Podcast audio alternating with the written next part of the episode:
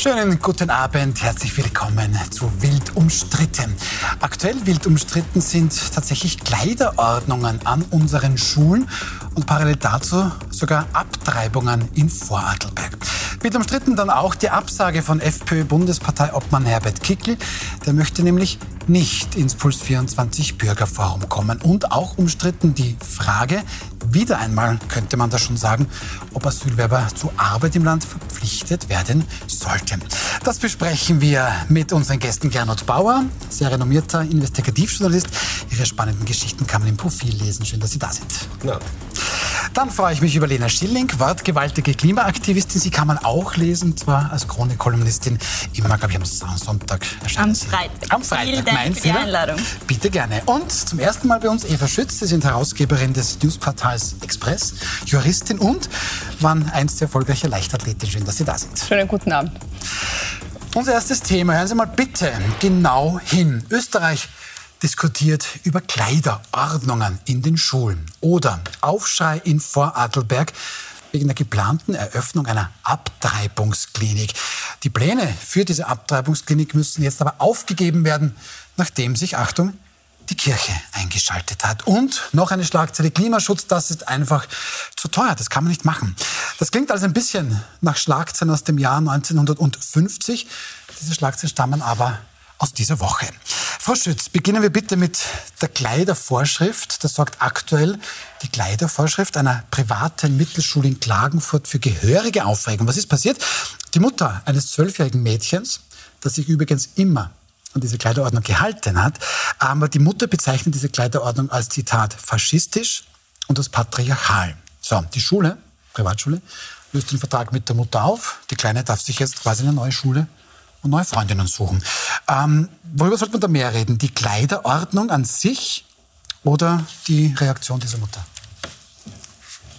Also ich glaube, dass man sich gegen eine Kleiderordnung aufregt, ist durchaus legitim. Ich bin zum Beispiel in eine katholische Privatschule gegangen. Wir hatten da so Uniformen, die waren mhm. bis zum Knie, wäre dieser Rock gegangen. Und am Schluss, wie wir dann in der achten Klasse waren, waren die dann schon deutlich höher als bis zum Knie und hat eigentlich mit einer Uniform gar nichts mehr zu tun gehabt. Also ich glaube, dass junge Leute mal gegen Kleiderordnungen rebellieren dass... Äh, ja, hier rebelliert aber die Mutter, nicht die, Das die macht schon Dame. Sinn, aber in dem Fall, warum die Mutter sich aufregt, ähm, vielleicht einfach die Tatsache, dass man Kindern vorschreibt, was sie anzuziehen haben. Und das verstehe ich auch zu einem gewissen Grad, dass man dass man das tut. Ich glaube, man muss das sehr differenzieren. Nicht auf der einen Seite macht schon Sinn, wenn die Institution Schule auch den Schülern vermittelt ein bisschen, was wo anzuziehen ist. Wenn ich heute zum Beispiel vor Gericht eine Verhandlung habe, kann ich dort nicht mit der Badehose hingehen. Und das kann ich schon, aber es funktioniert nicht ich erwecke halt einen gewissen Eindruck. Mhm. Und die Frage ist, möchte ich diesen Eindruck erwecken oder möchte ich halt ein bisschen Respekt meinem Gegenüber, gegenüber, gegenüber auch zeigen und wie kleide und wie verhalte ich mich dann? Also da macht eine Kleiderordnung vielleicht Sinn. Mhm. Auf der anderen Seite muss man sagen, Jugendliche haben halt, wollen sich halt ausleben, wollen Dinge ausprobieren. Das sollte man ihnen auch lassen.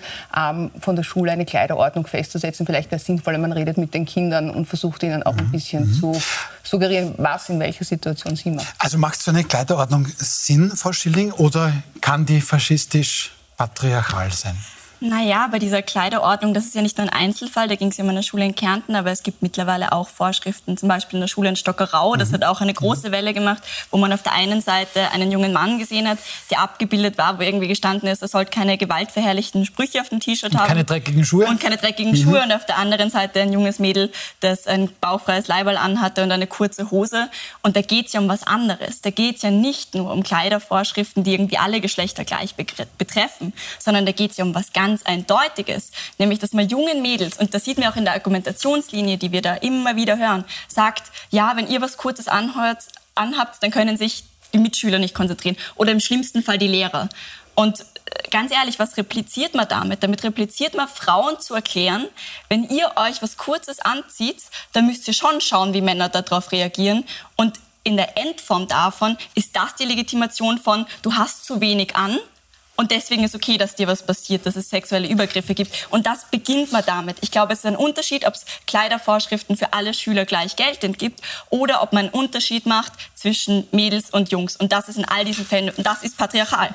Mhm. Okay, ist es das, Frau Schütz? Ich, ich kenne jetzt die Kleiderordnung, muss ich ehrlichweise zugeben, dieser Kärntner Schule nicht, aber selbstverständlich. Ja, die bauchnabelfrei, diese klassischen Dinge. Ja, also da also war jetzt, was man schon kennt, auch aus anderen Schulen oder eben auch schon einen Stockerau gehört hat. Aber das stimmt schon, es wird ein bisschen unterschieden halt zwischen also Jungs und Mädchen. Da gebe ich Ihnen völlig recht. Es sollte keinesfalls unterschieden werden. Ähm, also weder kann ich in einem Bikini dort auftauchen, wenn ich, oder da, da, da kann man schon diskutieren, ob das in der Schule notwendig ist, aber auch nicht in einer Badeshort und wahrscheinlich auch nicht in Badesandalen. Also da gebe ich Ihnen völlig recht. Das ist völlig ganz wichtig, dass das auf beide Geschlechter gleich ähm, umzumünzen ist. Und natürlich, also diese, das, was Sie jetzt gerade ähm, angebracht haben, dass man Kindern nicht und Mädchen nicht das Gefühl gibt, wenn ihr euch so und so anzieht, dann gibt es irgendjemandem das Recht, euch so und so zu behandeln. Also da sollten wir wirklich schon lang drüber hinweggehen. Ich möchte, also theoretisch kann ich auch im Bikini in eine Bar gehen und es gibt niemandem das Recht, dass er mich sexuell belästigt oder mich blöd anredet. Ob es in der Realität heute schon so ist, äh, wahrscheinlich nicht, aber es sollte so sein. Und wenn Kleiderordnungen da unterscheiden zwischen Geschlechtern, dann ist das nicht in Ordnung.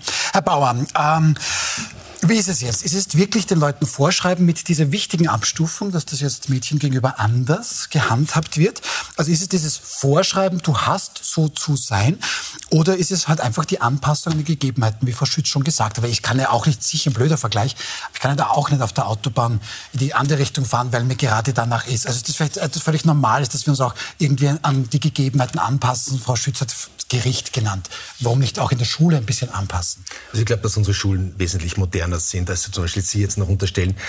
Wenn das so wäre, wie Sie es skizzieren, dann wäre es ein, ein Skandal ne? und dann müsste die Bildungsdirektion einschreiten. Aber genau Direktor, das war in Stockerau in der Schule der Fall. Das war auch ein, ein Fall in Salzburg, ja. äh, kurz vor den Ferien. Ich glaube, da geht es aber eher um, um eine andere Sache, nämlich äh, tatsächlich, wie man sich in einer Schule äh, benimmt. Und ein Mindestmaß an Disziplin und ein Mindestmaß, dass man Vorschriften ähm, befolgt, glaube ich, das kann man schon ähm, unterstreichen. Ich habe einen guten Zeugen da äh, äh, mir herausgesucht, nämlich den französischen Staatspräsidenten Macron. Mhm. Der hat sich erst vor wenigen Wochen ausgesprochen für eine Einheitskleidung in Schulen. Der Anlass war da konkret das Gewand, das lange Gewand, die Kleider von muslimischen Mädchen. Das wollte er verhindern, dass die so kommen müssen. Und hat eine Einheitskleidung vorgeschlagen, auch mit dem Argument, äh, dann brechen wir auch raus aus diesem Zwang der Mode. Ne, also viel von dem, worüber wir jetzt reden, also jetzt unterstellt, kann auch unterstellen, dass das quasi ja sehr kurze Röcke vielleicht gerade eine Modeerscheinung sind und dass da ein gewisser Zwang auch Debatte in den 60er Jahren zurück. Ja. Ich, ich wollte ich wollt, lass mich weiterreden. Und Macron hat zum Beispiel nicht eine Schuluniform gefordert, er hat am gescheitesten wäre es eine Art Einheitskleidung. Jeans, kurze Hosen, kurze Röcke und T-Shirts. Mhm. Also wir haben, wir haben da ein bisschen auch ähm, einen Retro-Gedanken, der sich auch in der Schlagzeile da ein bisschen bei uns wiederfindet. Also müssten wir nicht nur Retroland Österreich, sondern auch... ich kann es auch fortschrittlich auch sehen. Ne? Oder man sieht es fortschrittlich gerne. Die ja. Demokratie der Welt, äh, ähm, das Vereinigte Königreich, Großbritannien hat Schuluniformen. Ja. ja. Und haben sich auch etwas dabei gedacht. Das ist sozusagen, schließt da niemanden aus, sondern eine Schuluniform kann inklusiv sein. Und auch, was ich noch sagen will, wenn ich das, ich muss ja nicht immer reduzieren auf, auf Körperlichkeit, da bin ich ja ganz bei Ihnen, wenn das der Hintergrund ist. Aber ich kann ja ich, äh, als kleiner Reaktionär würde sagen, es erfasst auch, wenn jemand schlampig zur Schule kommt. Oder ich habe sehr viel Verständnis für diese eine Direktorin, die gemeint hat, die Schule ist keine Chill-Out-Zone, daher verbiete ich auch Jogginghosen, mhm. ne, aus Respekt vor anderen. Na gut, aber und zwar da, für Mädchen und für Buben selbstverständlich. Mhm. Dankeschön. Aber genau da muss man ja auch sagen, diese Debatte wird ganz anders geführt. Wenn man sich die Argumentationslinien anschaut von den Schulen, von den Lehrern, Sätze, die da fallen sind, es können sich die Lehrer nicht konzentrieren. Und wenn argumentiert wird, dass sich Lehrer nicht konzentrieren können, weil junge Mädels mit Ausschnitt in der ersten Reihe sitzen, dann sind die verdammt noch mal falsch in ihrem Job. Also da muss man wirklich sagen, die Pädagogen sollen sich bitte einen anderen Job suchen. Aber hat das wirklich Wert? Das ist tatsächlich, das, sind die Schlagzeilen, unreife, die gekommen sind. Das ist eine, eine unreife Persönlichkeit. Aber, nein, nein, aber daher kommt diese Debatte. Ja. Und diese Debatte außerhalb von einer geschlechtlichen Debatte zu sehen, ist verkürzt. Und ehrlicherweise, das kann man, kann ich vielleicht das junge Frau und wir Frauen können das wahrscheinlich noch mal ganz anders bewerten, was es bedeutet in dieser Gesellschaft immer wieder reduziert zu werden. Und wenn das da schon beginnt und das passiert, wenn man genau diese Bilder zeigt von Mädels dürfen nicht kurze Hosen anziehen, dann macht mich das nicht nur wütend, sondern es ist reaktionär, es ist rückschrittlich, es ist fatal und damit legen wir unseren jungen Frauen in diesem Land ehrlicherweise ein ziemliches Stück in den Weg. Ich würde aber, aber auch den Buben, wäre ich Direktor, verbieten, äh, schlampige oder kurze Hosen anzuziehen. Ja, aber da hat es halt nicht, den, da, da, da, da gebe ich Ihnen schon recht, hat es natürlich diesen sexuellen Kontext ja. nicht in diesem Ausmaß. Und da, da, da ist einfach diese Differenzierung eigentlich grundgegeben, weil bei den Mädels ist es, hat es diesen Kontext, vor allem bei ein bisschen älteren. Und bei den Buben hat es den einfach nicht. Aber vielleicht zurückzukommen zur Einheitskleidung. Ich finde das auch eigentlich eine ganz gute Idee, weil dann diese, ähm, diese Konkurrenz bei der Kleidung und auch welche Marke hat, wer und, und so weiter, dann einfach so nicht aufkommen kann und sich vielleicht nicht so viel einfach in diesem Themenbereich dann abspielt. Und ich glaube, dass viel Druck vielleicht auch von den Kindern Aber weggenommen wird diese Debatte, Frau Schütz, Sie haben vorher gesagt, Sie waren in einer katholischen Privatschule, ja, ja. da gab es quasi na, ohne so Schuluniform. Ja, wir haben, genau, also es gab immer, glaube ich, am Freitag diese Schuluniform, das war so ja. ein blauer Rock bis zu den Kindern eine weiße Bluse und untertags gab es so einen Arbeitsmantel über die Kleidung. Ja. Den hat man angezogen in der Früh, die haben für alle gleich ausgesehen, man, hatte, man sah dann nicht mehr, was man drunter anhatte. Aber jetzt so irgendwie die Frage, haben das damals Ihre Eltern hinterfragt, so wie es diese Mutter in Klagenfurt tut und sagt, Kleidervorschrift ist gleich faschistisch, ist gleich patriarchal. Warum ich das frage ist, ähm, ich kann, ich will ja auch ganz gerne so sein, wie ich halt bin und alle anderen haben das zu akzeptieren, weil ich halt das Recht darauf habe, so zu sein, wie ich bin. Das kommt doch in einen logischen Konflikt mit eben anderen. Also das war eine sehr unreife Aussage dieses Lehrers, da kann sich nicht konzentrieren, weil es da vielleicht ein hübsches Mädchen gibt, sorry. Aber trotzdem ist doch, da irgendwo, ist doch da irgendwo ein Konflikt vorgegeben. Und warum ist der jetzt plötzlich da? War das bei Ihnen auch so? Ich glaube nicht, dass Ihre Eltern es hinterfragt haben. Warum wird es jetzt hinterfragt? Ein Kind der 70er Jahre, da hat das kein Mensch hinterfragt. Da wären sie angezogen worden und Protest war aussichtslos. Also nein, natürlich nicht. Aber da glaube ich, das hat, das hat sich auch viel geändert. Da ist auch die Stimme von Jugendlichen in dieser Form nicht ernst genommen worden. Also das, wir sind gar nicht gefragt worden, ob wir das jetzt haben wollen oder nicht. Das war einfach so. Mhm. Aber ich finde, mhm. also was die, was die Mutter betrifft, also, oder was Sie vorher angesprochen haben, natürlich. Also irgendwo ist natürlich die individuelle Freiheit dann schon auch irgendwo dann begrenzt, wenn es nämlich zum Beispiel ein bisschen dem Respekt der Institution, jetzt ist natürlich die Frage, wie viel Respekt verdient die mhm. Schule als Institution. Was, was nicht? Angemessen. Ja, wer definiert das? Aber, aber ja. widerspricht und ich glaube schon, dass dann im späteren Berufsleben man gewisse Dinge zu respektieren hat. Man kann das natürlich nicht tun, das wird einem dann vielleicht eher schlecht bekommen auf seinem Lebensweg, aber trotzdem heute noch Institutionen, die man zu respektieren hat. Ich kann heute auch nicht zum Beispiel in, ins Parlament gehen als Abgeordneter in einer Badeshort. Also das, das wird nicht funktionieren. Aber wir hatten auch einen Finanzminister, der ohne Schuhe in, in Socken durchs Parlament gegangen ist. Ist auch okay. Ja, er ist auch kritisiert worden. Das, ist, okay. ist auch thematisiert Und es war nicht okay. Das war vom, aber vom Bundesminister Blümel auch, das war unreif. Und auch war, genau das war eine, ein, wirklich eine Respektlosigkeit ja. gegenüber Aha, dem okay. Hohen Haus. Ja, okay. Eine Respektlosigkeit gegenüber allen Und deshalb ist es auch kritisiert worden, weil man es als Respektlosigkeit, äh, sehr stark als Respektlosigkeit empfunden hat. Ich glaube, die Schule sollte schon auch die jungen Menschen darauf vorbereiten, dass man sich eben an gewisse Situationen auch anpassen sollte. Und auch ähm, kann, das muss ja nicht automatisch schlecht sein. Ne? Man soll nicht ja. alles runtertodeln. Also wenn da wirklich jemand daherkommt, ein, ein, ein 15-, 16-jähriger Bursche mit einem frauenfeindlichen Spruch auf dem T-Shirt, ja, ja. dann bitte, dann soll er das ausziehen. Oder es gab einen Fall in Deutschland, letztes Jahr, das ist sogar zu Gericht gegangen, da kam ein Bursche mit dem Z, mit dem Zeichen der russischen ja, Invasoren in die Schule. Ne? Dass man dem sagt, das zieh bitte aus, das wurde sogar gerichtlich. Mhm. Äh, okay, ich finde, ich find, wenn ich die Debatte zusammenfassen darf, sehr, sehr spannend. Also das ist schon okay, wenn man da auch gewisse Anpassungen Anpassungen ans, an das Umfeld dann irgendwie ähm, auch macht. Von Ihnen habe ich mitgenommen, wichtig, dass es bitte nicht aufs Geschlecht irgendwie so zu isolieren und dann wieder erst recht retro zu sein. Das nehme ich mit und gehe zum nächsten Thema, Frau Schilling, ähm, weil auch das Wort angemessen schon gefallen ist. Mhm. Ähm, also eigentlich unglaublich. In Vordelberger Krankenhäusern werden keine Abtreibungen im gesamten Bundesland angeboten. Da hätte man jetzt in Bregenz eine eigene Abtreibungsklinik installieren wollen. So, da wurde ordentlich gestritten. Dann hat der katholische Bischof mhm. Benno Elbs gewettert und hat dort gemeint, ein Spital ist nur ein Ort für das Leben. Und da kommt es diese Schlagzeile her. Retroland Österreich mhm. oder Retroland Vorarlberg, ja. Retroland katholische Kirche man weiß ja eigentlich nicht mehr, was man dazu sagen soll. Also wir fühlen uns, also ich fühle mich in dieser Debatte wirklich wohin versetzt, wo ich nicht hin will. Es haben Frauen jahrzehntelang für Rechte gekämpft und gerade das Recht auf Abtreibung ist so ein wichtiges, weil es um die Selbstbestimmtheit von Frauen geht in ganz verschiedenen Situationen. Da geht es um den eigenen Körper und um die eigene Verantwortung. Abgesehen davon, wir hatten 1994 in Kairo Menschenrechtskonvention, wo das festgehalten ist, dass auch ein Menschenrecht Selbstbestimmtheit der Frau und dass man darüber entscheiden kann kann. Jetzt stellt mhm. sich die Kirche 2023 hin und fordert was, das so unendlich frauenfeindlich ist, mhm. weil in Wahrheit, und das ist ja immer die die Entscheidung der Frau, die kann ja das Kind bekommen, wenn sie möchte, sagt ja niemand. Aber wenn sie das aus welchem Grund auch immer nicht möchte, dann ist das ihr freies Recht Gibt zu entscheiden. Gibt die gesetzliche Möglichkeit für mich als Frau, das zu tun? Genau. Punkt. Und gleichzeitig mhm. sehen wir, dass das in Vorarlberg ja immer wieder ein Thema war und nicht nur in Vorarlberg, können auch in Nachbarländer schauen. Aber es gab einen Arzt, der das gemacht hat, der in Pension gegangen ist und damit hat man ein irrsinniges Problem. Weil was machen die Frauen jetzt? Man nimmt den Frauen die Möglichkeit, die Freiheit. Und wo wir das bis jetzt gesehen haben, war in rechtskonservativen Regierungen. Wir haben das in Polen gesehen, wir haben die Proteste dagegen gesehen. Das Recht auf Abtreibung ist eines, für das wir kämpfen werden. Und wenn es sein muss, werden Frauen wieder dafür auf die Straße gehen. Und dafür kann ich garantieren. Ich glaube, da gehen auch viele Männer mit, um ehrlich ja. zu sein.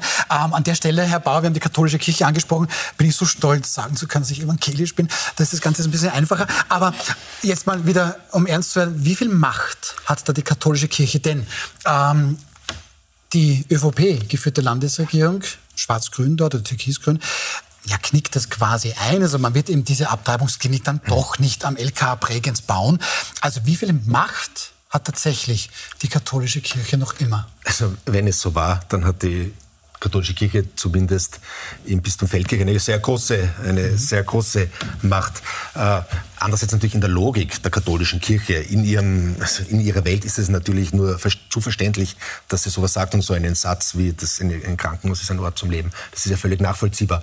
Umnachtet ist ja dann die Landesregierung oder die Politik, die sich daran hält oder sich mhm. davon beeinflussen lässt. Also dass, dass die Kirche das fordert und ein Bischof, er muss damit selber umgehen. Ne? Wird, vielleicht gibt es da dann wieder weitere Kirchenaustritte. Damit hat die römisch-katholische Kirche momentan eh ein Problem. Aber es ist ja die Politik gefragt und Gott sei Dank entscheidet darüber die Politik. Und Frau Schilling, glaube, wir müssen nicht, ich würde mit Ihnen auf die Straße gehen, aber ich glaube nicht, dass wir fürchten müssen, dass da irgendwas gesetzlich geändert wird. Naja, aber, aber es sind auch nicht die ja. Vorarlberger nur. Also es ist in Tirol, gibt es auch, genau, auch nicht. Ich wollte nämlich, allen, ich wollte nämlich sagen, es ist auch nicht nur, ich mag das gar nicht irgendwie an die katholische Kirche, weil wenn die so mächtig ist im Land, dann muss man wegen Blasphemie ja. vermutlich gleich aufpassen. Aber ähm, jetzt auch da wieder, um ernst zu sein, das ist nicht nur die katholische Kirche, Frau Schütz, da gibt es tatsächlich Lobbygruppen, die da auch immer stärker werden. Mhm. Und wir wollen uns das gar nicht juristisch ansehen, aber natürlich Gibt es hier einen Interessenskonflikt, provokant gesagt? Ja, dann hat dieses ungeborene Kind Interessen, aber die, die, Mutter, die Frau hat diese Interessen auch. Und Lobbygruppen, die katholische Kirche reihen das offensichtlich.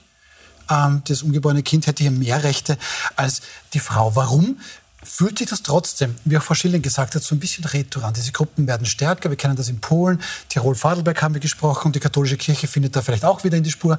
Ähm, haben Sie auch den Eindruck, dass es so ist oder ist das nur eine Momentaufnahme? Ich finde es ganz, ganz absurd. Es gibt in Österreich eine Fristenlösung, für mhm. die hat man gekämpft. Das ist jetzt ein Gesetz, das mhm. gilt. Ja, und dass man permanent dieses Gesetz, das ja auch durch einen parlamentarischen Prozess gegangen ist und mit einer Mehrheit verabschiedet wurde, permanent hinterfragt. Und natürlich kann die katholische Kirche ihre eine Meinung haben. Natürlich. Eine Meinung haben. Aber es gibt wahrscheinlich auch, auch Gruppen, die sagen, das sollte auf, auf Rezept sein und von der Öffentlichkeit bezahlt werden. Jede Abtreibung ist auch eine Meinung. Also das kann man ja alles ja. sich anschauen und, und sehen und kann auch eine eigene Meinung dazu haben. Aber dass man jetzt beginnt, sozusagen den den, den, gesetzlichen Zustand de facto zu unterwandern, indem man es nämlich einfach nicht mehr machen kann. Weil das finde ich in Vorarlberg niemand, der eine Abtreibung durchführt. Und in Tirol finde ich auch keine mehr, sondern kann ich jetzt nach Salzburg fahren als junge. Frau, als Frau, die ohne dies in einem sehr schwierigen, ähm, äh, schwierige Entscheidung zu treffen hat. Und ich glaube, das ist eine schwierige Entscheidung. Das nimmt ja eigentlich dann die faktische Möglichkeit weg. Und damit unterwandert man ja diese gesetzliche Regelung. Und das finde ich extrem bedenklich, dass man sich dem so beugt und dann sagt, gut, dann geht es halt nicht in Vorarlberg. Und in Tirol geht es halt auch nicht. Und Salzburg ist auch eher konservativ, da geht es dann halt auch nicht und jetzt schaut halt, wie er das irgendwie hinbekommt. Ja, vor allem, also ich glaube, man muss das ja nochmal ergänzen, wenn wir über die Kirche und die Rolle spielen. Wir haben doch ewig lang eines der größten Ideale ist die Trennung von Staat und Kirche. Und diese Verbandelung geht mir ehrlicherweise extrem am Keks. Mhm. Weil die Kirche und Religionen haben im öffentlichen Raum einfach nichts zu suchen und gerade nicht bei staatlichen Institutionen und vor allem nicht bei Dingen wie Grundrechten. Und jetzt ist so eine Abtreibung für eine Frau meistens eh schon extrem schwierig, extrem belastet, mit extrem viel Vorurteilen behaftet und sich dann auch noch in ein anderes Bundesland fahren zu müssen und sich zu überlegen, okay, gibt es da einen Arzt? Jetzt darf man das ja auch nicht so richtig bewerben als Arzt. Und damit haben wir ein riesiges Problem. Und einen ganz ähnlichen Fall immer wieder. Und ich glaube, das, was wir nochmal festhalten müssen, das ist mir wichtig in der Debatte, Abtreibungen passieren sowieso. Mhm. Also wir haben keine Zeit gehabt, wo Abtreibungen nicht passiert sind. Die passieren. Die Frage ist, ob sie sicher sind oder nicht. Und wir haben als Gesellschaft die kollektive Verantwortung dafür zu sorgen, dass sie sicher ab. Gut, das sind ja in der Geschichte, glaube ich, aber da bräuchten wir jetzt einen Historiker auch durch die katholische Kirche indirekt passiert, aber auch wieder ein ganz anderes Thema. Herr Bauer, Sie wollten noch etwas sagen? Äh, ich glaube nicht, dass die Kirche da so einen Einfluss hat Vielleicht ist Hinter Österreich Ihnen ist ein Kreuzbild. Vielleicht ist, Vielleicht Österreich, das inspiriert. vielleicht ist Österreich als Ganzes auch konservativer, als wir glauben. Weil Tirol, Salzburg, in Salzburg musst du aus dem Pinzgau auch in die Landeshauptstadt fahren, wenn du so einen Eingriff vornehmen willst. Und ich habe jetzt wirklich angeschaut, als Vorbereitung von, äh, auf der Website der Österreichischen Gesellschaft für Familienplanung. Im Burgenland kannst du momentan offenbar nirgendwo ja. einen Abbruch vornehmen lassen und musst nach, nach, die, nach Wien fahren. Ja. ja. Das ist jetzt, dort, mhm. hat die, dort ist ein SPÖ-dominiertes, ein SPÖ-regiertes Land. Also das ist vielleicht allgemein, muss man sagen. Allgemein ist die Versorgung mit äh, Kliniken, mit Ärzten, die solchen Eingriffe vornehmen, ähm, gering und, glaube ich, sogar im Detail, vor allem Ärztinnen. Ich glaube, es gibt ja ganz wenige Ärztinnen auch. Mhm. Wenn du sozusagen zu einer Ärztin einen solchen haben willst als, als Frau, Eingriff vornehmen. Aber genau da, ja. weil, weil es so schwer ist, das zu bewerben und weil es auch tatsächlich mit vielen Vorteilen behaftet ist, auch die Ausbildung. Und jetzt haben wir festgestellt, in wie vielen Bundesländern das schon nicht mehr möglich ist. Und ich habe vorher in so einem ähm, Kampfausstoß gesagt, da müssten wir doch auf die Straße gehen. Und jetzt müssen wir uns doch ehrlich die Debatte stellen, wenn das in so vielen Bundesländern schon praktisch nicht mehr möglich ist. Was heißt das für unsere Gesellschaften? Sollten wir nicht jetzt aufwachen und schauen, dass diese Verhältnisse auch in den Bundesländern wieder anders sind und das fördern? Ja, vor allem äh, aus einer, ein bisschen einer juristischen Perspektive, dass man einfach ein geltendes Gesetz nicht durch die faktischen Gegebenheiten untergräbt das finde ich ist sehr bedenklich, dass man sagt, okay, es gibt zwar ein Gesetz. Wenn das jetzt schon drei Bundesländer sind, wo ich als Frau diese Möglichkeit nicht habe, aber ist es schon schwierig. halt einfach ja? nicht. Ich kann ja. es nicht durchsetzen. Nicht? Das ja. ist ein bisschen so, ich, ich, habe einen Anspruch, den ich aber de facto nicht durchsetzen kann und damit revidiere ich diese Wertung. Und da gibt es, glaube ich, schon starke Lobbyinggruppen und die katholische Kirche ist sicher eine davon, die eben darauf pochen. Und da ist natürlich dann die Frage der Selbstbestimmtheit, die dahinter steht. Und ich glaube, diese Diskussion hatten wir eigentlich, dachten wir, schon erledigt. Darum sagen wir ja Retroland Österreich. Aber da wollen wir jetzt gar nicht nur Österreich in die Pflicht nehmen. Wobei ich denke schon, dass Herr Bauer da was Wichtiges angesprochen hat. Vielleicht sind wir auch mehr retro oder mehr konservativ, als wir das oft auch selbst denken. Aber auch Großbritannien scheint da jetzt ein bisschen auf die Bremse zu treten. Herr Bauer, der britische Premierminister Rishi Sunak lässt das plötzlich aufwachen. Der will die britischen Klimaschutzbewegungen, die britischen Klimaziele jetzt ab, abschwächen, auch weil viele mhm. Politiker dabei nicht ehrlich genug werden. Sunak dagegen meint, er ist es und sagt, unser Anteil an Emissionen, er meint es, Großbritannien ist weltweit weniger als ein Prozent. Wie kann es da richtig sein, dass Briten größere Opfer als andere bringen? Frau Schilling ist schon aufgewärmt, die freut sich schon. Aber beginnen wir mal mit Ihnen, Herr Bauer. Ähm, das ist natürlich jetzt, ja, vielleicht, man muss auch wissen, Rishi Sunak, der, der hat eine Wahl im kommenden Jahr. Aber da gibt es ja scheinbar den Eindruck, dass viele Menschen in Großbritannien nicht mehr ganz einverstanden sind mit diesen Klimazielen, weil sonst würde er das hier nicht sagen, oder? Ja, ist ein häufiges Argument natürlich, das kennen wir von Donald, von Donald Trump bis Karl Nehammer, muss man sagen, dass mhm. quasi wir Österreicher oder wir Europäer ja sozusagen ähm, nur einen, einen, winzigen Ausstoß verursachen und das, was wir einsparen, was China, die Volksrepublik China in, einem, in einer Woche rauspfeffert und dort werden Gaswerke äh, neu gebaut. Das ist ein altes Argument, nur natürlich, wenn das jeder so äh, für sich in Anspruch nimmt, dieses Argument, dann wird überhaupt nicht eingespart, wird die, die Kollegin Schillig besser dazu sagen können, was sagen können.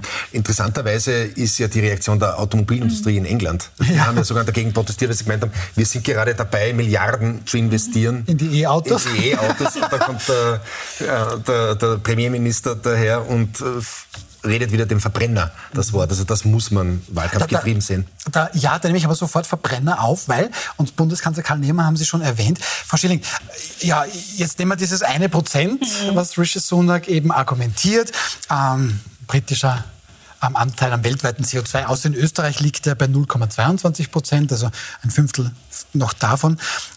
Hat dann der Bundeskanzler Karl Hermann nicht auch ein bisschen recht, wenn er sagt, naja, ja, natürlich müssen wir was tun, aber alleine können wir es halt auch nicht retten. Und das müssen wir ein bisschen sozial verträglicher machen, gerade in Zeiten dieser Teuerung, dieser Krise. Also niemand, ich verspreche, niemand wird sagen, Österreich wird die Klimakrise alleine retten. Wirklich niemand. Aber genau deswegen haben wir 2015 Klimaziele festgelegt, wo so viele Staaten zugestimmt haben. Das war ein Meilenstein in der Geschichte. Und warum war es das? Ja, aber da war, da war, entschuldigen Sie, wenn ich Sie unterbreche, das ist, ich unterstütze auch dieses Ziel, aber 2015 war eine andere Situation als jetzt mit Teuerung, mit Energie, Inflation? 2015 haben wir auch gesagt, dass die Flüchtlingskrise mhm. wichtig ist. Wir hatten eine Wirtschaftskrise gerade hinter uns. Es wird immer auch andere Krisen geben, mhm. aber wir okay. müssen schon einsehen, dass die Klimakrise all das auch befeuern wird. Und jetzt, also wenn wir dieser, dieser Vergleich mit China, das ist mein Lieblingsargument, aber China. Und dann kommt ähm, immer Österreich hat keine Verantwortung. Klimaschutz ist ein bisschen wie eine Klassenarbeit. Und wenn nicht alle Länder ihren Anteil machen, dann wird das nicht positiv ausfallen. Und nicht positiv ausfallen heißt, dass wir ganz viel Lebensgrundlage verlieren.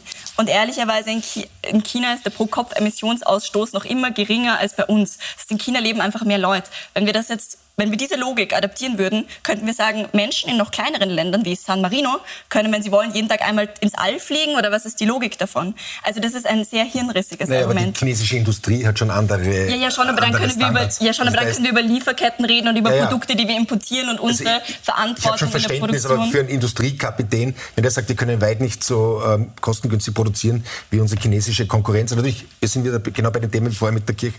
Regeln muss schon das der Staat ne? und die EU. Also genau, und da ist Aber, der Staat in der Verantwortung. Und ich glaube, dazu nochmal zu sagen, unsere Wirtschaft und die Industrie, wir brauchen doch jetzt endlich einen gescheiten Rahmen für die nächsten fünf bis zehn Jahre. Da geht es ja um Planbarkeit für unsere Wirtschaft. Und wenn die Automobilindustrie da aufschreit, ist das ja verständlich. Jetzt sind wir endlich ganz langsam in Babyschritten in der Transformation.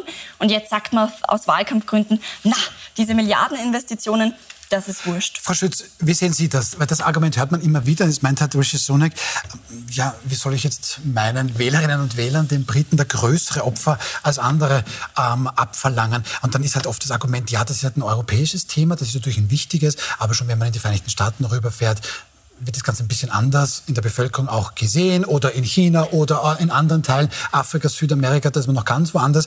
Ähm, kann er nicht sehr wohl so argumentieren? Findet er da nicht Zustimmung sogar? Also Zustimmung wird er ganz sicher finden. Das ist natürlich auch völlig nachvollziehbar, wenn er vor einer Wahl steht, dass er so argumentiert. Ich kann das auch aus einer Politikersicht ganz sehr, sehr, sehr gut nachvollziehen.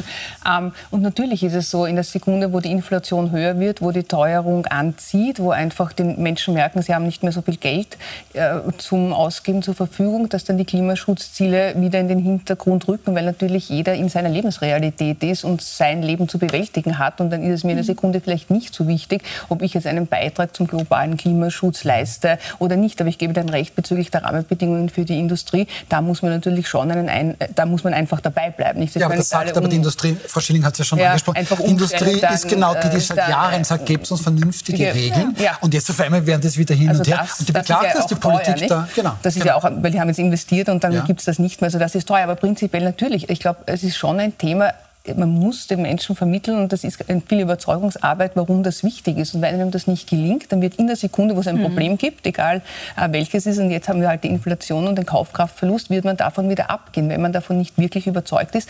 Und ich glaube, da, das, das ist noch nicht ganz gelungen. Und das sieht man auch in Österreich, wenn wir wieder zurück zum Verbrenner gehen. Nicht? Dann sagt man, warum? Ja, das stimmt. Und auf der anderen Seite, nach diesem Katastrophensommer, selbst unsere Bauern jammern schon und klagen über die Zustände, dass die Boden weniger fruchtbar sind. Also die Klimakrise, wir haben gesehen, wie Dörfer überschwemmt wurden, wie Existenzen zerstört wurden. Also ich glaube, das ist genau dieses Argument. Da geht es ja sogar um einfach die Lebensrealität von den Menschen heute und es wird jedes Jahr schlimmer werden. Also ich glaube, man könnte das vielleicht schon drehen, dass man sagt, okay, ich gebe Ihnen recht, ja, man hat das alles gesehen und man braucht jetzt mehr Innovation, man braucht ähm, mehr Ideen, man braucht mehr Forschung, einfach um diese Themen auch von dieser Seite in den Griff zu bekommen, indem man sagt, man versucht mit neuen Ideen. Man versucht mit innovativen, zum Beispiel dieses Carbon Capture, ähm, auch hier wieder sozusagen nicht nur zu reduzieren und zu verbieten, ist auch ein Teil, aber auf der anderen Seite auch ähm, Lösungen zu finden, die uns ermöglichen, damit auch entsprechend aber umzugehen. Jetzt können wir noch mal nach Frankreich schauen. Ähm, da gibt es auch ein bisschen Protektionismus. Die finden E-Autos gut, aber nicht die aus China. Und jetzt sagt man dann dort, ja, du, die werden jetzt deutlich teurer. Natürlich möchte man die französische Automobilindustrie hier auch fördern, aber auch da plötzlich die Bremse, weil da konnte man ja seit Jahren hören, natürlich wird man sich von China auf eine Art und Weise abhängig machen. Also tritt auch das ein bisschen zurück? Ist das auch ein bisschen retro, was wir da so teilweise hören?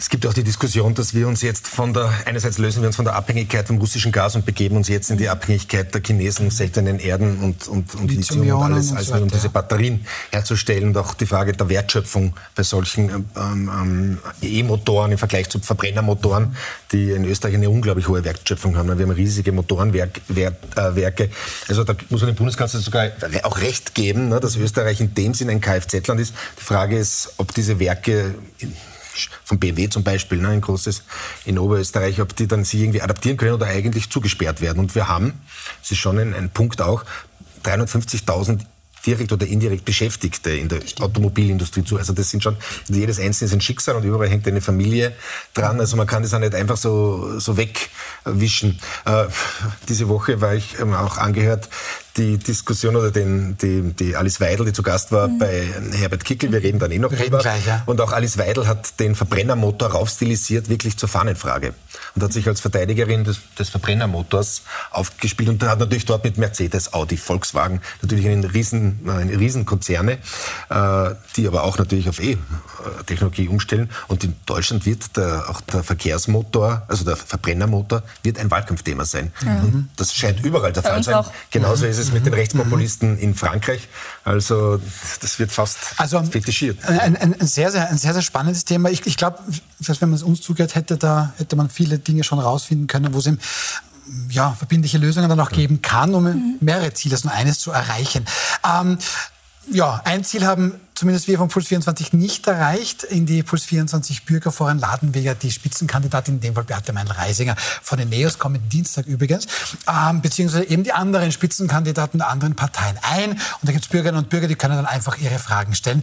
Diese Woche, Sie haben es vielleicht gesehen, hat den Anfänger SPÖ-Chef Andreas Babler gemacht. Herbert Kickel, der möchte dann nicht kommen. Das hat für Aufregung gesorgt bei anderen Medien, beziehungsweise auch in der Politik. Darüber sprechen wir. Und über die Frage, soll man Asylwerber in Österreich, Achtung, Asylwerber, verpflichten, hier zu arbeiten. Darüber sprechen wir. Bleiben Sie dran, wir sind gleich wieder zurück.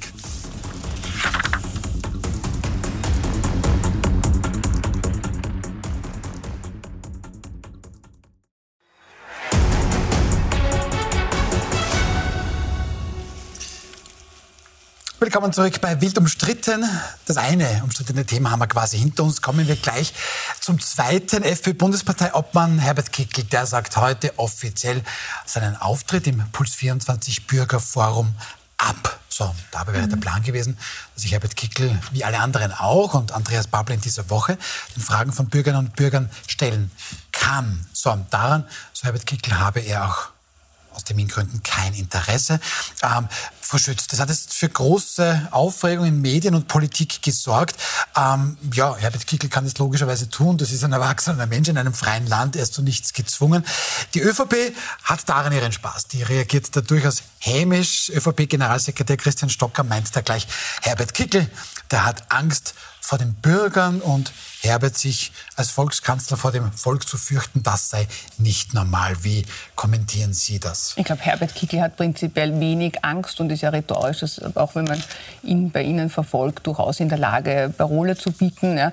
Die Frage ist, ähm, warum er nicht kommt. Ich finde es nicht gut. Ich finde, man sollte sich immer einer Diskussion stellen. Ähm, dass er das kann, das, glaube ich, hat er bewiesen. Es, egal, ob man seinen Meinungen folgt oder nicht, aber prinzipiell, dass er die Fähigkeit hat, sich da durchzusetzen, ähm, das kann er. Also ich finde es schade und auch nicht nachvollziehbar, dass er das tut. Man hätte es eigentlich erwartet von ihm, auch um, weil es ja auch eine Gelegenheit für ihn ist, seine Standpunkte darzulegen. Er hat auch in letzter Zeit versucht, deutlich abgemilderte Standpunkte darzulegen, ein bisschen die Härte rauszunehmen. Das ist ihm teils gelungen, also er, er versucht es zumindest.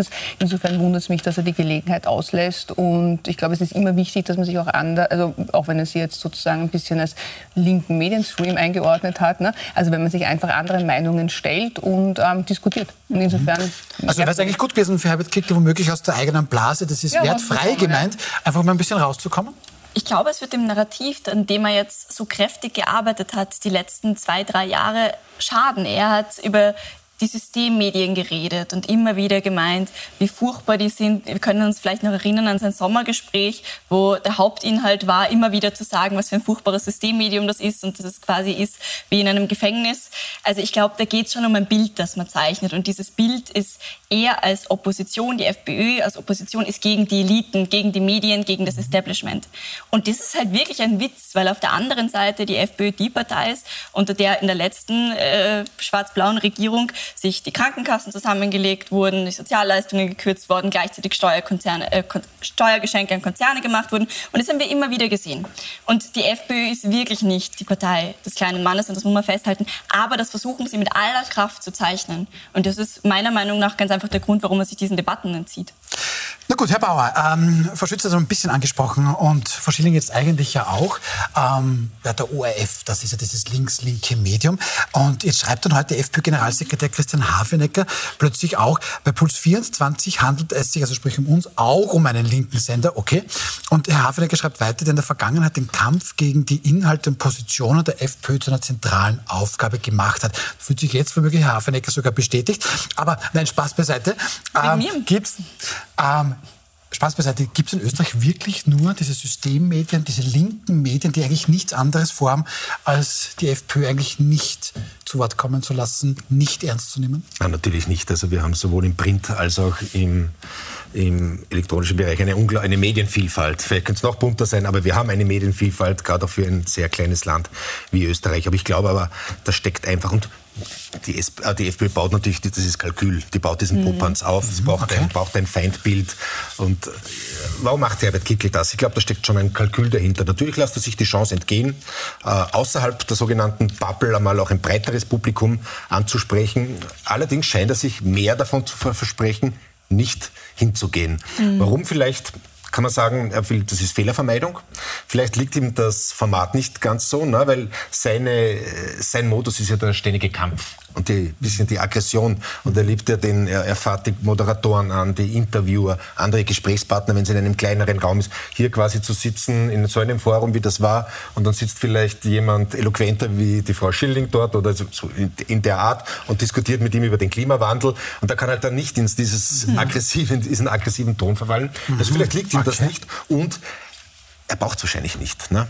Er, braucht, er kann offenbar verzichten auf so eine Reichweite und das wird ihm ja doch einiges geboten an Reichweite, weil er über andere Kanäle schon längst mhm. viel mehr Reichweite für sich persönlich Das, das möchte ich gerne vertiefen. Und zuvor bitte noch die Frage, ähm, Frau Schütz, auch ZIP-2-Enker Armin Wolf hat sich da quasi in diese Debatte dann plötzlich heute auf Twitter eingebracht. Herr Wolf schreibt, FPÖ-Chef Kickel geht nicht zum Bürgerforum von Corinna Milborn, weil Puls 24 ein Zitat oder Anführungsstriche linker Sender sei.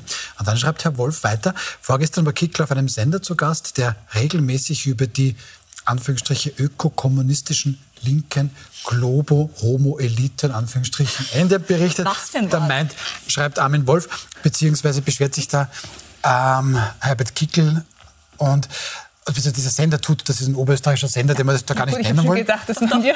Nein, nein, nein. Ach so, okay, gut. nein. Und dann schreibt Herr Wolf weiter, stimmt, im Vergleich dazu ist Puls 24 eher links. Okay.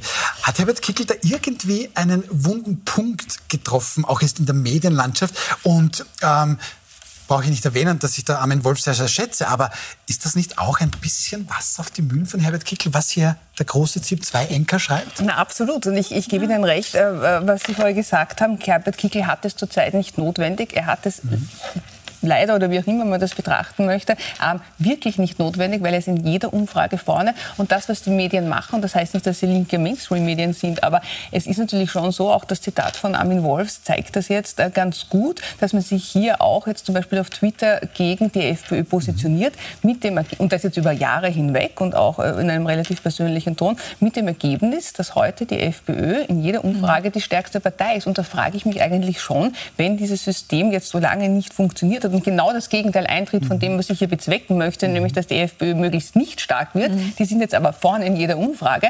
Wie viel Sinn macht das, hier ständig in dieser Form sich mit der FPÖ umso intensiver auseinanderzusetzen und der auch relativ viel Raum zu geben? Weil auch das ist ja jetzt wieder, man spielt das Thema hoch. Mhm. Das hätte wahrscheinlich niemals so viel mediale Breite bekommen, wenn er das nicht getwittert hätte. Man hätte man gesagt, okay, der kommt nicht, vielleicht, ich kann auch theoretisch sagen, vielleicht ist er krank vielleicht oder, ist auf Urlaub, oder wie sich ein Klima, oder wie auch ja. immer, oder ist auf Urlaub. Oder, ja. Und jetzt ist das ein Riesenthema geworden. Und jetzt ist genau das passiert, was man eigentlich wollte, nämlich er sagt ab, er kommt nicht, ja. es wird zum Thema und er nimmt damit die Botschaft hin, ähm, da gehe ich einfach nicht hin, weil es ist mir zu links, das brauche ich nicht. Also ich weiß nicht, wie sinnvoll das ist. Ich glaube, dass das eigentlich eher für Herbert Kickl im Endeffekt arbeitet als dagegen. Und man macht es trotzdem über Jahre hinweg konsequent weiter und das verstehe ich nicht. Ja, das würde ich unterstützen. Und auf der anderen Seite, wenn, wenn Christian Hafenecker das irgendwie sagt, naja, die FPÖ wird ja offensichtlich eingeladen. Also zu sagen, man hat irgendwie jahrelang die Positionen der FPÖ da diffamiert, naja, jetzt wäre die Möglichkeit, Sie sind ja eingeladen und dann nicht zu kommen.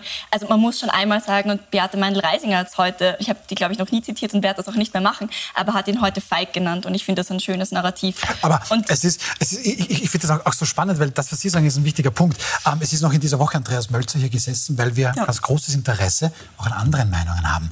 Ähm, als Beispiel jetzt, Heinz-Christian Strache ist auch aber immer wieder sogar auf diesem Platz. Dass Sie sich jetzt rechtfertigen, das stimmt ja. Also, dass man der FPÖ damit dann plötzlich so einen Raum gibt und sagt, ja, und wir haben ja eh auch äh, Leute, die im anderen ja. Lager sind und wir haben ja, ja eh auch, mhm. also, dass sich da Medien dann beginnen ja. zu rechtfertigen aus einer Parteiposition, ist extrem spannend. Das ist eigentlich ein Phänomen, das wir mehr analysieren müssen. Das, und genauso mhm. funktioniert und, Feig ist auch viel zu kurz gegriffen. Mhm. Feig, das würde ja unterstellen, dass man einfach sich fürchtet, dass man hingeht. Also ich glaube, Herbert Kickl fürchtet glaub, sich überhaupt nicht, dass der irgendwo hingeht und auch nicht, wenn da die Bürger sitzen. Also das glaube ich nicht, aber das ist einfach ein politisches ja. Kalkül. Und die Medien schaffen es, dass dieses politische Kalkül jedes Mal aufgeht. Und jetzt haben wir, gibt es eine, eine FPÖ, die in jeder Meinungsumfrage vorne ist. Und was ich so spannend finde, ist, dass man das nicht endlich versteht und es ändert. Aber man tut es nicht, man spielt das lustig weiter und äh, ja.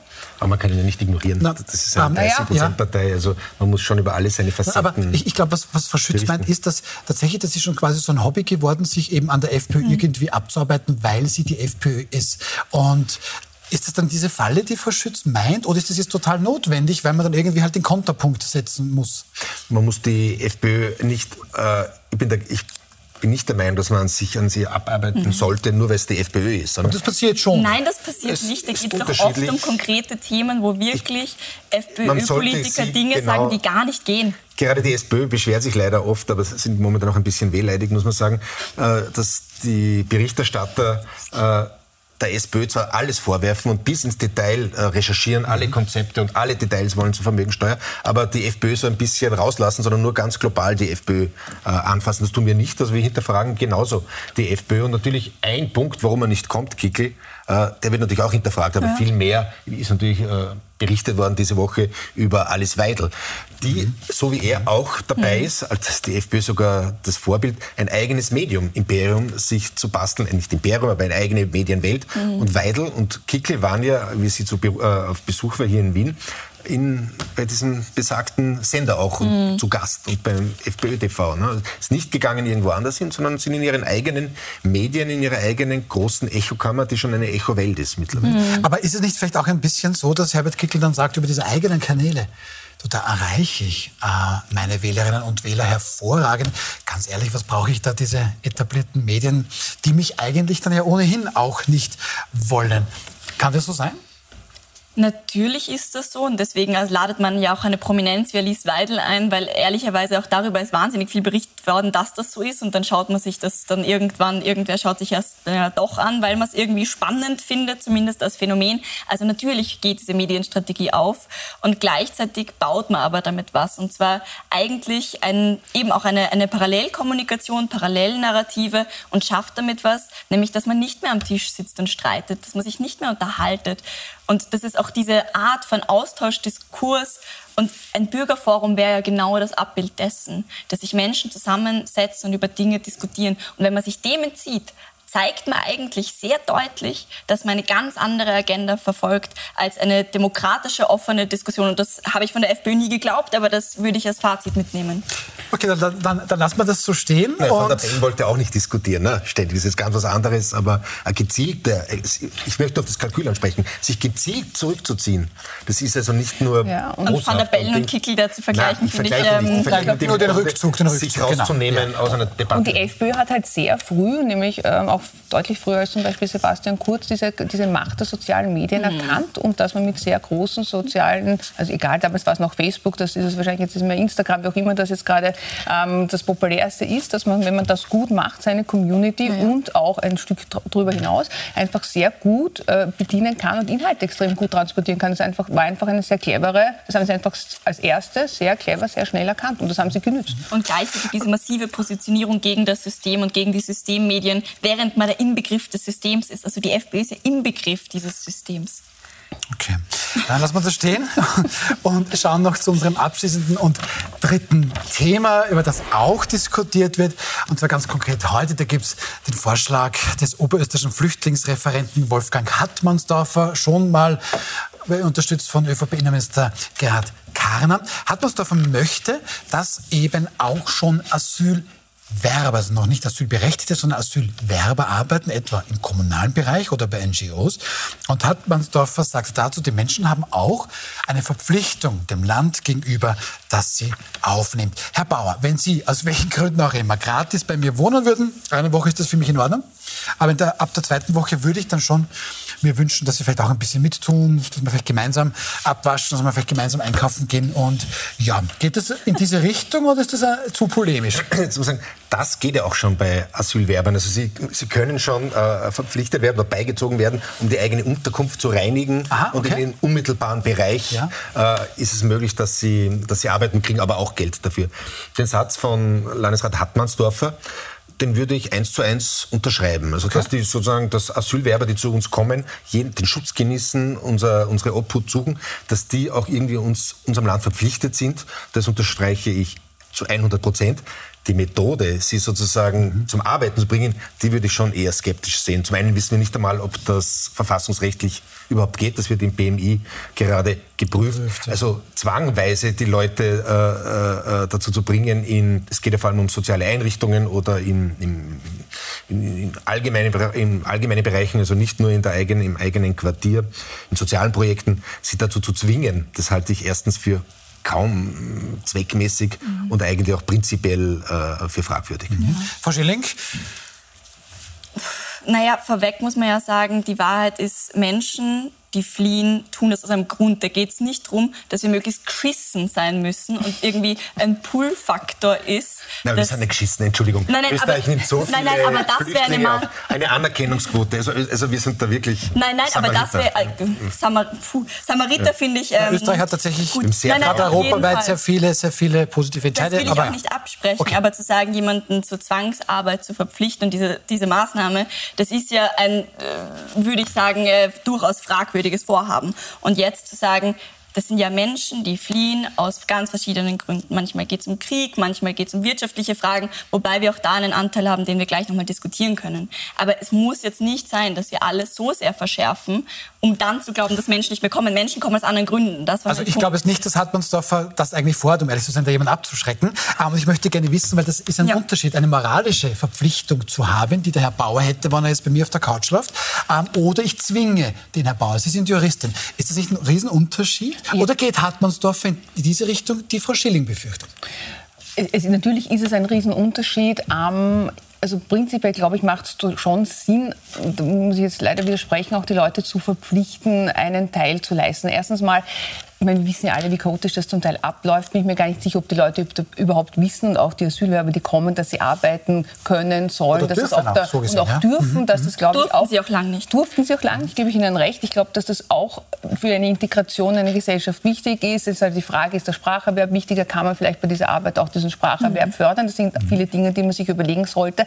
Also eine, natürlich will man jetzt niemanden zwingen, indem man ihn jetzt an den Haaren dorthin zieht und sagt, du machst das jetzt, weil das ist ja völlig sinnlos. Aber prinzipiell, dass man eine Verpflichtung Verpflichtung hat, da was beizutragen, sich zu engagieren ähm, und auch mitzutun. Das finde ich eigentlich nicht schlecht. Schon allein auch wenn man jetzt nicht mhm. dorthin schleppt, ja, von der Idee her, dass man sagt, hey, du bist jetzt da, du bekommst das und das und wir hätten dafür gerne, dass du dort und dort mithilfst. Und dann natürlich muss es eine Auswahlmöglichkeit geben, was möchte der gerne machen, wofür ist er geeignet, wofür ist er nicht geeignet. Also dieser mhm. furchtbare Zwang, den wird es nicht ja. geben, aber Menschen in diesen Prozess zu integrieren und vielleicht auch in eine Gemeinschaft zu integrieren, in die Sprache zu integrieren, in eine Tätigkeit äh, ihnen auch zukommen ja, zu lassen. Ja? Weil die sitzen ja dort, das ist ja furchtbar, das ist ja nicht lustig und furchtbar langweilig für die. Ne? Aber da gebe ich Ihnen total recht. Ich glaube, das Wort Arbeitszwang manifestiert ja, von aber diesen kommt Zwang, das, das, kommt, das, ja. kommt, das, kommt das jetzt vom Herrn, vom Herrn Landesrat? Es ist zumindest immer wieder repliziert worden, auch von Na, aber Arbeitszwang ist schon ein heftiges Wort. Also Verpflichtung, sagt er, Verpflichtung, ich, genau. Und immer okay, wieder in die Richtung. Und da müssen wir aber schon noch diskutieren. Ich bin dafür, dass Asylwerber arbeiten dürfen. Das hat man ihnen lang verboten alle Steine, die irgendwie möglich waren, in den Weg gelegt. Und ich bin ganz dafür, dass im Rahmen der Integration Asylwerber und Asylwerberinnen die Möglichkeit haben zu partizipieren. Und das sollen sie ja auch. Mhm. Der, der gebe ich in der Analyse vollkommen recht. Aber dafür müsste man tatsächlich auch in der Integration arbeiten und den Menschen Deutschkurse anbieten und das ausweiten und machen. Und da müssen wir schon sagen, mit Kürzungen statt. von Integrationsbudgets in den letzten Jahren immer wieder, mit Kürzungen von äh, Flüchtlingseinheiten, von Einheiten, wo Leute auch Deutschunterricht geben, das haben wir gesehen. Also natürlich findet es statt, aber es ist runtergesenkt worden. Und man muss den Menschen die Möglichkeit geben zu arbeiten, aber dann bitte machen wir das ernsthaft und nicht mit so Worten wie, wir verpflichten sie jetzt zu irgendwas, sondern das ja, ist ja das auch ist ja eine demokratische Aber Herr Bauer, helfen Sie mir, weil das ist jetzt ein semantisches Problem, weil da sind wir wieder in, in diesem polemischen Bereich. Der eine sagt, dieses Wort ist böse, der andere sagt, es ist nicht böse, aber in der Sache geht nichts weiter. Weil ich kann ja auch den Zwang sehen, natürlich dauert ein Asylverfahren länger und warum soll ich gezwungen sein, eigentlich jeden Tag in einem fremden Land mit Menschen, die ich vielleicht gar nicht kenne, herumzusitzen und nichts tun zu können. Ja, ja. Das ist ja auch eine Art Zwang. Also, Herr Bauer, gibt es einen wichtigen Punkt? Auch Johannes Kopf, AMS-Chef, geht eigentlich in die Richtung, mhm. dass gerade natürlich Integration ein bisschen leichter wird, es auch ein bisschen leichter wird, die Sprache zu lernen. Wenn ich mich eben dann auch engagieren darf, der Zwang ist das schlimme Wort, aber eben darf. Also eigentlich müssen wir zum Fazit kommen, keine so schlechte Idee, wenn es niemanden zwingt, der sagt, du, ich kann oder ich will halt auch nicht. Man muss wahrscheinlich ganz genau unterscheiden zwischen einem Asylwerber, einer Asylwerberin ja und einem Asylberechtigten, einen anerkannten Flüchtling. Dass man Asylberechtigte natürlich sofort integrieren muss, mhm. Spracherwerb und alles ist eh unbenommen. Die ÖVP hat natürlich einen anderen Ansatz bei Asylwerben, weil sie sagt, naja, wir wissen gar nicht, ob der bleibt. Mhm. Wenn wir den jetzt schon so integrieren, dann ist es auch rechtlich ein Problem, weil dann ist es verfestigt und dann kann er vielleicht am Ende auch nicht mehr abgeschoben werden, wenn die, die Behörden gegen naja, seinen das Antrag... Das haben wir ja schon... Das haben wir hundertmal durchgehabt, ja. Aber ja. es geht um eigentlich um was anderes. Der Adressat ist jetzt nicht der Flüchtling vom Herrn Landesrat Landrat Hartmannsdorfer, sondern natürlich die eigene Bevölkerung. Ne? Er hat sagt ja. ja auch in einem Nebensatz. Man merkt, der dann, Wahlkampf kommt. Der sagt, Wahlkampf ja, kommt. Da, er sagt schon begonnen. auch in einem Nebensatz, dass dann äh, mehr Verständnis in der Bevölkerung wäre für die Maßnahmen, äh, mit denen man die Asylwerber unterstützt. Also das, ist, das geht an die eigene Bevölkerung. Sagen, pass auf, die arbeiten eh was oder wir wollen sie zwingen, dass sie was arbeiten, weil die sollen uns nicht auf der Nase tanzen ja, aber müssen. dieses Zwingen und dieses Verpflichten ja, ja. ist das Problem an der ganzen Kommunikation. Und gleichzeitig Asylwerber, schauen wir uns an, was die bis jetzt gemacht haben. Die haben wenig Geld gekriegt und ganz viele von denen haben sich als freie Dienstnehmer für wirklich ganz, ganz, ganz wenig Geld eh schon voll viel gearbeitet. Aber ich wollte noch auf das zurückkommen, was Sie gesagt haben. Wir sind ja schon am Ende der Sendung, aber bitte führen Sie das bitte noch also kurz das, aus, wie geht. Dass man, dass man sagt, es ist ein, ein Signal in die eigene Bevölkerung. Ja, aber das ist eigentlich auch wichtig und nicht nur Wahlkampf wahlkampftaktisch, weil natürlich muss es eine Akzeptanz in der Bevölkerung für die Asylwerber geben, weil sonst funktioniert ja überhaupt keine Integration. Und wenn ich das durch solche Sätze erreichen kann, die finde ich nicht so dramatisch sind, dann hat es auch Sinn gemacht, weil die Akzeptanz in der Bevölkerung für diese Menschen ist ja wichtig, sonst funktioniert das System ja nicht. Okay, dann lassen wir das so stehen. Ich danke Ihnen allen für diese schöne Diskussion. Ähm, Eva Schütz, Gernot Bauer und Lena Schilling. Und ja, an Sie jetzt eine gute und eine schlechte Nachricht. Die schlechte vorneweg, morgen gibt es uns hier nicht. Am Freitag gibt es keinen mit umstritten. Die gute Montag sind wir aber wieder da. Und dann zu Gast um 20.15 Uhr Falter-Chefredakteur Florian Klenk, Journalistenlegende, ähm, Anneliese Rohr und Politikberater Christoph Böchinger. Ihnen noch einen schönen Abend hier auf Puls 24.